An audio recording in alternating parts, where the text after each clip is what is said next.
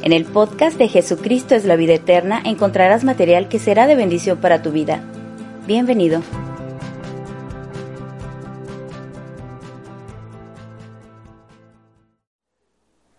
Una de las oraciones más hermosas en la Biblia es sin lugar a dudas la que nuestro Señor Jesucristo realizó antes de ser arrestado y que iniciara su calvario. En esta oración, el Señor Jesús encomendaba al Padre la vida de sus discípulos y le hacía una petición muy especial, que fueran uno. Dice el texto de Juan 17, 11, y ya no estoy en el mundo, mas estos están en el mundo, y yo voy a ti, Padre Santo, a los que me has dado, guárdalos en tu nombre para que sean uno así como nosotros. Verso 21, para que todos sean uno como tú, oh Padre, en mí y yo en ti. Que también ellos sean uno en nosotros para que el mundo crea que tú me enviaste. La gloria que me diste, yo les he dado para que sean uno, así como nosotros somos uno. Yo en ellos y tú en mí, para que sean perfectos en unidad, para que el mundo conozca que tú me enviaste y que los has amado a ellos como también a mí me has amado. Hermosa oración, ¿verdad, hermano? tú sin haber nacido y yo sin haber nacido aún, y miles de personas que posteriormente íbamos a recibir al Señor en nuestro corazón, estábamos y seguimos estando incluidos en esta preciosa oración. Pero, ¿qué significa ser uno? El diccionario menciona que significa expresión de unidad, significa que no está dividido, que son una sola cosa. Esta oración que el Señor hizo expresa, hermanos, de manera reiterada la necesidad de que tú y yo también, como seguidores del Señor, oremos y permanezcamos en unidad cada día. La unidad es algo que se practica un día a la vez. La unidad es algo que se cultiva entre tu familia, entre los hermanos de tu célula, entre los hermanos del ministerio al cual perteneces, dentro de estas instalaciones, pero mucho más fuera de ellas. En el mundo, la unidad del pueblo de Dios es fundamental. Otra cosa que nos enseña también esta hermosa oración es que debemos orar permanentemente por este propósito al Padre, que forme parte de tu devocional, que forme parte de tu oración diaria. Cuando eleves una rogativa delante del Señor, nunca se te olvide pedir por la unidad de la iglesia. Y algo muy importante, hermano, orar también y pedir que esta unidad realmente sea básica, fundamental en la vida de cada uno de nosotros, porque la unidad absoluta, la unidad mejor, la más valiosa, está basada en Dios, ya que solo de Él emana la unidad y la manera de llevarla a cabo. A pesar de que tú y yo tenemos una naturaleza pecadora, solamente cuando colocamos en oración la unidad de la iglesia, Dios responde a su iglesia. Dice el texto que necesitamos llegar a ser perfectos en unidad, es decir, que compaginemos el uno con el otro perfectamente, que tengamos los mismos objetivos, que caminemos por la misma ruta, que haya un sentido de identificación los unos para con los otros. El apóstol Pablo también lo expresó, lo expresó perdón, años más tarde en otro texto de la Biblia que está en Efesios 4. Él dijo, verso 4, yo pues preso en el Señor, os ruego que andéis como es digno de la vocación con que fuisteis llamados, con toda humildad y mansedumbre, soportándonos, soportándoos con paciencia los unos a los otros en amor, solícitos en guardar la unidad del Espíritu en el vínculo de la paz, un cuerpo y un espíritu, como fuisteis también llamados en una misma esperanza de vuestra vocación, un Señor, una fe, un bautismo, un Dios y Padre de todos, el cual es sobre todos y por todos y en todos, hasta que todos lleguemos, verso 13, a la unidad de la fe y del conocimiento del Hijo de Dios, a un varón perfecto, a la medida de la estatura de la plenitud de Cristo, para que ya no seamos niños fluctuantes, llevados por donde quiera de todo viento de doctrina, por estratagema de hombres que para engañar emplean con astucia las artimañas del error, sino que siguiendo la verdad en amor, crezcamos en todo en aquel que es la cabeza, esto es Cristo. Sino que, perdón, verso 16, de quien todo el cuerpo, bien concertado y unido entre sí por todas las coyunturas, que se ayudan mutuamente, según la actividad propia de cada miembro, recibe su crecimiento para ir edificándose en amor.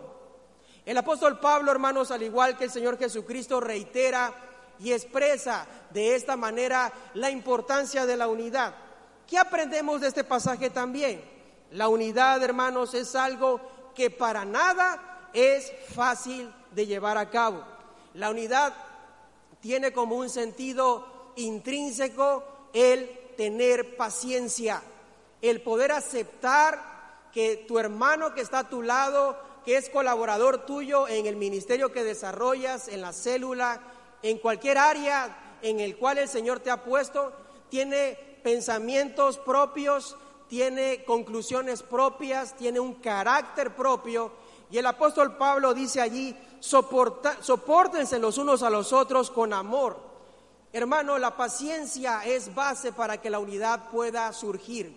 Así que Dios nos llama a seguir en unidad y tener paciencia. Si tienes un carácter difícil, si eres desesperado en algunas cosas, el Señor te llama en el nombre de Jesús a que practiques la paciencia cada día, a que ores por tu hermano y por tu hermana, porque en la oración los unos por los otros también se desarrolla el amor. El apóstol Pablo también menciona que hay que ser solícitos. ¿Qué quiere decir esto? Que hay que poner atención, diligencia y amabilidad al atender o al servir a alguien, pero tenemos que ser solícitos, perdón, en guardar la unidad. Que la unidad, hermano, sea para ti lo más valioso, porque cuando tú eres capaz de poner el interés de la iglesia, el interés de la célula, el interés del ministerio que Dios te ha dado por encima de tus propios intereses, no lo haces de una manera directa o primaria para el hermano, lo haces primeramente para el Señor. Y cuando lo haces para el Señor, todas las demás cosas se acomodan solitas. El Señor llena de alegría tu corazón. El Señor llena de la paz y la abundancia tu espíritu. Y te permite soportar y caminar un día a la vez en este mundo. El apóstol Pablo estaba muy convencido de esto. Otra cosa que él también nos muestra en este texto es que tenemos las mismas cosas en común. Tenemos un cuerpo, un Espíritu Santo, un Señor, una fe, un bautismo, el mismo Dios y Padre.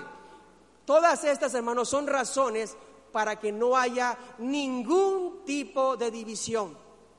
Es importante entonces que cuando pienses en la iglesia, que cuando pienses en el lugar donde el Señor te ha puesto, medites en todas estas cosas y, en tu corazón y en tu mente te digas a ti mismo, yo formo parte de una iglesia poderosa, de una iglesia a la cual el Señor ha encomendado la predicación del Evangelio, que ha encomendado la salvación de esta ciudad y de este estado, que ha permitido el Señor que sigamos adelante. Y cuando tú te centres en, ese, en esa situación, todo lo demás, probablemente tu desesperación, tu falta de paciencia, tu mal carácter, todo va a quedar sometido bajo la poderosa mano del Señor. La unidad, hermanos, sin lugar a dudas, da sentido a todo lo que hacemos. Hoy estamos unidos. Da gracias al, al Señor por eso, hermano. Hoy estamos unidos. No importa las situaciones que han venido. Hemos y seguimos aún en pandemia. Muchas iglesias, hermanos, han pasado momentos difíciles, pero Jesucristo es la vida eterna, permanece unido, permanece cada día celebrando culto al Señor, permanece trabajando, permanece abriendo las puertas de las casas para que muchas personas puedan venir a los pies del Señor. Hoy, hoy es un día de fiesta, hoy es un día de celebración que viene como una consecuencia lógica de la unidad. El hecho, hermanos, de estar juntos, a pesar de los problemas y situaciones difíciles por las cuales hemos pasado, es un poderoso motivo de celebración. Es importante poder comprender que tenemos un templo hermoso y funcional que nos permite predicar al Señor. Esto también es motivo de, celebración. Que como iglesia, hermano, hayamos funcionado en medio de esta pandemia, cuando lamentablemente muchas iglesias cerraron, también es un hermoso motivo de celebración. Que hoy muchos hermanos y hermanas bajarán a las aguas del bautismo, también es un motivo de celebración. Tú y yo, hermanos, seguimos adelante con la estafeta, con la encomienda que nuestro Señor Jesucristo nos dio. Desde el día en que tú le entregaste tu corazón al Señor, el Señor puso en ti su Espíritu Santo cuando bajaste a las aguas del bautismo y lo recibiste con plenitud. El Señor puso su presencia en ti. Y desde ese día hasta que el Señor nos llame a su presencia, es nuestra responsabilidad, es nuestra labor pelear, funcionar, pensar, orar por la unidad de su amada iglesia. Tener a Cristo en nuestro corazón y ser parte de su iglesia, tener la convicción de que nuestros nombres están escritos en el libro de la vida, que tenemos un lugar en el reino de los cielos, esto hermano es motivo de celebración. Así que, como dijera hace rato una hermana que pasó aquí, estamos en el mejor lugar, estamos en el mejor momento. Caminemos, no nos está permitido rendirnos, no volveremos atrás. Es tiempo de estar más unidos que nunca. Amén. El Señor nos bendiga. JBE Podcast es una herramienta que busca ser de bendición para sus oyentes. Comparte y no dejes de seguirnos. Cada semana encontrarás material nuevo para tu edificación.